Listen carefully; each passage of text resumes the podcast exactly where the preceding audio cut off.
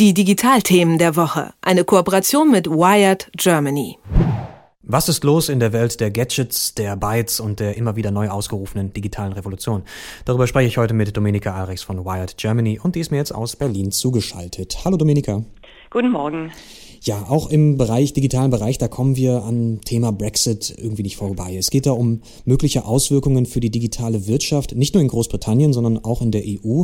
Startups melden sich zu Wort, sogar die Gaming-Industrie hat sich jetzt eingeschaltet in diese Debatte. Welche Bedenken werden denn mit Blick auf das Referendum am Donnerstag geäußert? Es hoffen natürlich alle, die irgendwie angewiesen sind auf äh, gute Arbeitskräfte, dass, äh, dass England nicht aus der EU austritt. Also wir haben äh, Kollegen ja in London, äh, die für die Wired UK arbeiten und die wirklich am Puls der Zeit da und an den Leuten direkt dran sind. Die haben eine Umfrage gestartet und äh, einen eine umfassende Antwort bekommen äh, und können eigentlich sagen, alle, die Sie gefragt haben, alle, die in der Gaming-Industrie äh, arbeiten, in der, irgendwas mit digital zu tun haben, Start-ups, ähm, äh, ja, alle, alle, die äh, wirtschaftlich so ausgerichtet sind, dass sie Globalisierung natürlich gut finden, Innovation gut finden, die haben alle gesagt, äh, die also Großbritannien sollte in der EU bleiben, und zwar äh, gar nicht so sehr äh, aus politischen Gründen, sondern äh, einfach weil die EU ähm, Sachen finanziert, unterstützt, äh, ähm, Impulse gibt an Stellen, wo es offensichtlich die britische Regierung nicht so gemacht hat. Also das kam mhm. eigentlich in allen Zitaten, die die äh, Kollegen gesammelt haben, raus, dass äh, da so ein Zweifel dran ist, dass die britische Regierung an die Stelle der EU-Regulation irgendwie treten könnte. Also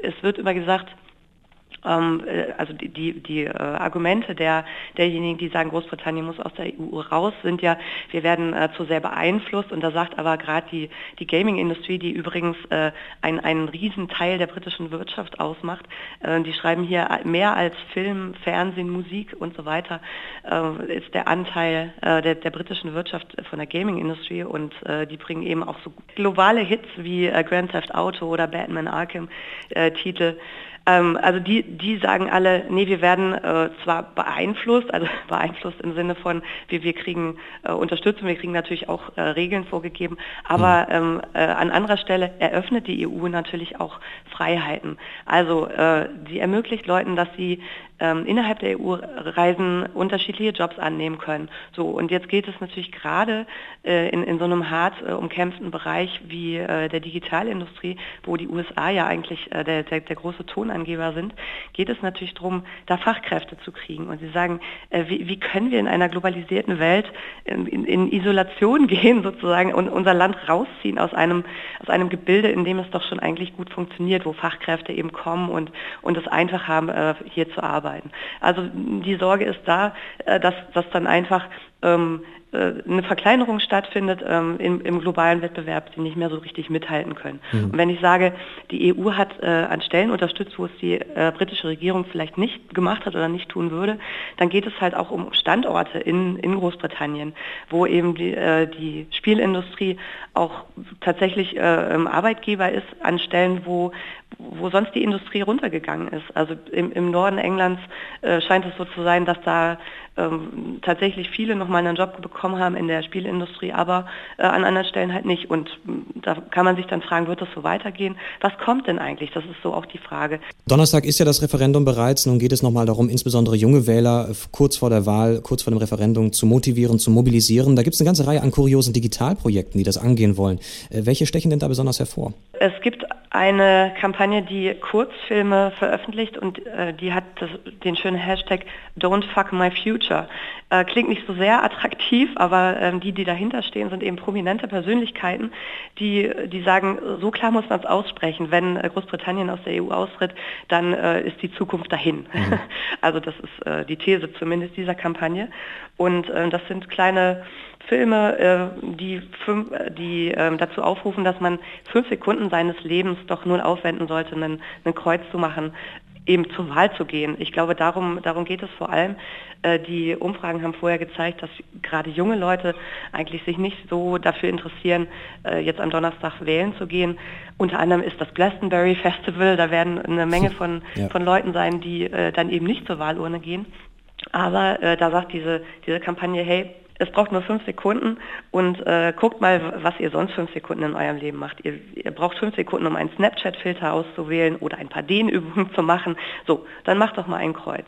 Denn äh, es wird vermutet, dass die jüngeren, äh, die, die jüngeren Großbrit äh, die, junge, die jüngeren Briten ähm, doch mehrheitlich eben äh, dafür stimmen werden, dass äh, Großbritannien in der EU bleibt, weil sie es noch nie anders erlebt haben. Und alles, was man nicht anders erlebt hat, möchte man ja eigentlich äh, nicht unbedingt versuchen. So, also das ist eine Kampagne, Don't Fuck My Future. Ähm, dann, dann gibt es äh, eine weitere, das, das ist nicht ganz so kurios, aber schon auch interessant, dass Facebook sich quasi einmischt oder direkt beteiligt, ähm, denn äh, die also man muss sich registrieren in Großbritannien, um wählen zu können. Und da hat Facebook in den Tagen vor dieser Deadline, vor der Registrierungsdeadline, äh, in dem Newsfeed direkte Links zur Online-Registrierung geschickt. Und äh, insofern war es dann ganz einfach, sich zu registrieren. Es ist jetzt nicht unbedingt dann schon, ähm, schon der nächste Schritt zur Wahl, also man muss schon auch noch abstimmen, aber immerhin die Registrierung konnte man über Facebook machen und das ist ja gerade für Leute, die sich äh, kaum woanders aufhalten, dann äh, ein super Service. So.